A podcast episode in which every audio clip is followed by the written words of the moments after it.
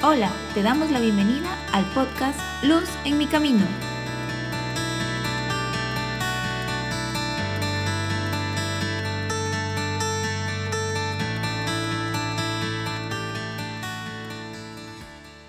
Del Evangelio según San Juan, capítulo 16. En aquel tiempo dijo Jesús a sus discípulos, Yo les aseguro, si piden algo al Padre en mi nombre, se lo dará.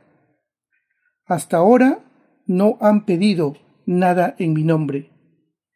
Pidan y recibirán, para que su alegría sea completa. Palabra del Señor. Gloria a ti, Señor Jesús. Pidan y se les dará. Nosotros estamos pidiendo muchas cosas al Señor. Y pedimos cosas buenas. Ahora, en este tiempo de pandemia, estamos pidiendo para que pase esta pandemia, para que aquellos familiares que se han enfermado de la COVID-19 superen la enfermedad. Recuerdo a una hermana nuestra en, en la parroquia que su hermana se contagió ¿Y cómo pedía ella? Era una eh, feligresa de misa diaria, de confesión frecuente con su esposo. Y me contaba cómo en la familia rezaban mucho, se arrodillaban para pedir por la curación de su hermana. Y se mandaban a celebrar misas, rezar rosarios. Pero la hermana se iba grabando, se iba grabando. Y al final murió.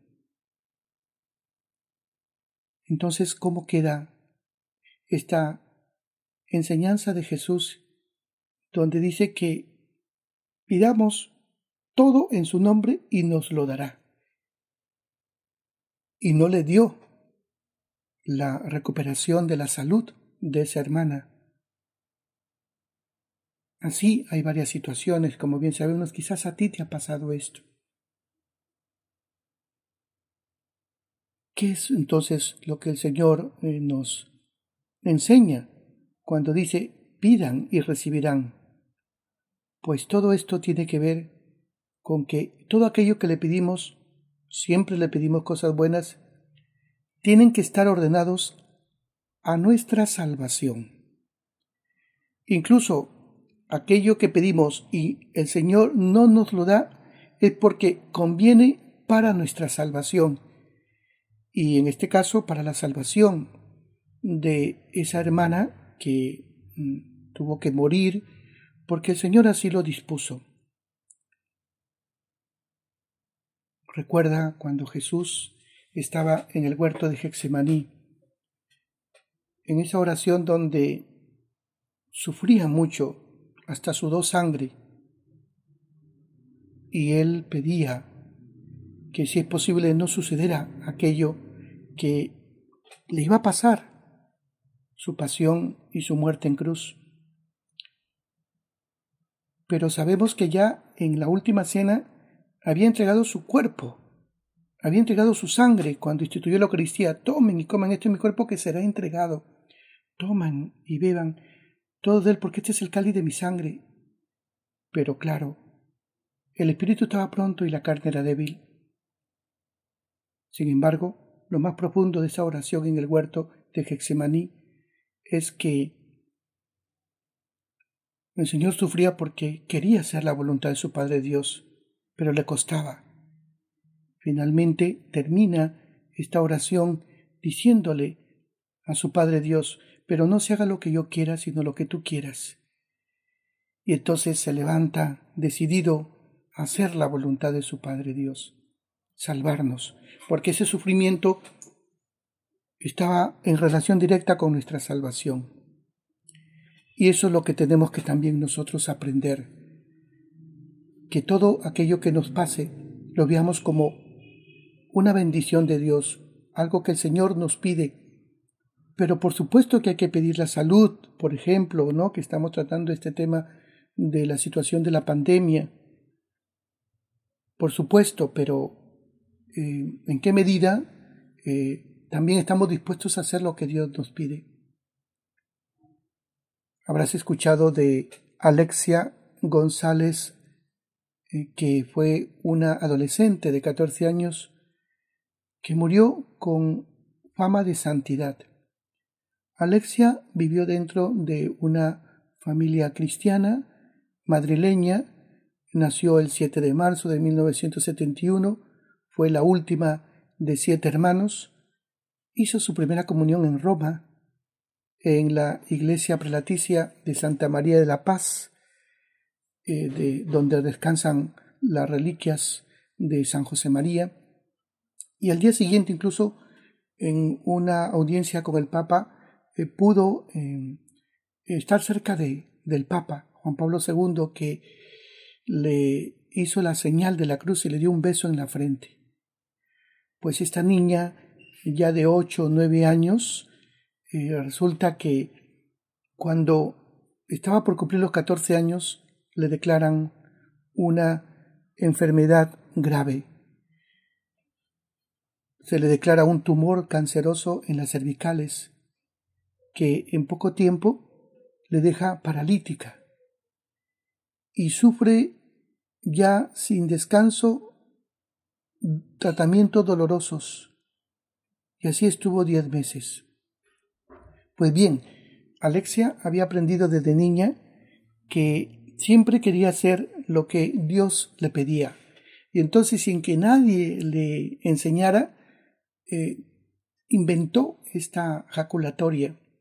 Jesús, yo quiero hacer siempre lo que tú quieras. Jesús, que yo haga siempre lo que tú quieras. Entonces cuando se le crea la enfermedad, por supuesto, pedía ponerse sana. Y entonces le decía siempre, Jesús, yo quiero ponerme buena, quiero curarme, pero si tú no quieres, yo quiero lo que tú quieras. Y aprendió, aprendió de esa enfermedad para ofrecerlo pidiendo por la Iglesia, por el Papa, por los demás. Era consciente que el sufrimiento es un tesoro y que administró con generosidad hasta renunciar a su salud si es que Dios no lo quería. Cuenta su mamá Moncha que ya cuando ya no podía hablar, ella eh, simplemente hacía una señal que ya, ya convenida con su madre, donde decía que le repitieran más, más. Es decir, que le sigan hablando de Dios, más, más. Y después, cuando su mamá le decía, Alexia, ¿quieres que le diga a Jesús que tú lo amas y que quieres hacer siempre lo que tú quieras, lo que Él quiera? Y ella decía, sí, sí. Quería siempre terminar con esa jaculatoria. Jesús, que yo haga siempre lo que tú quieras.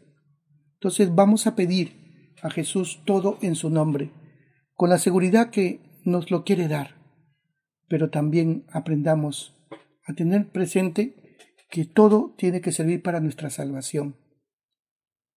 Y por eso cuando le pidas a partir de ahora esas cosas buenas como es la salud, que la familia esté unida, pues tantas cosas que debemos pedir, que le diga Señor, yo quiero esto, lo otro, pero si tú lo quieres, porque si tú no lo quieres, yo tampoco lo quiero, porque yo quiero lo que tú quieras.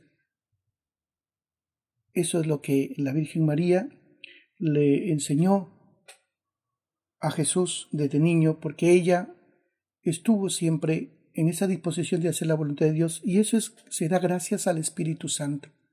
El Espíritu Santo nos mueve a ponernos en esa disposición, a hacer siempre lo que Dios quiera. Luz en mi camino llega gracias a Capellanía USAD. Esperamos que esté siendo una gran ayuda para tu vida.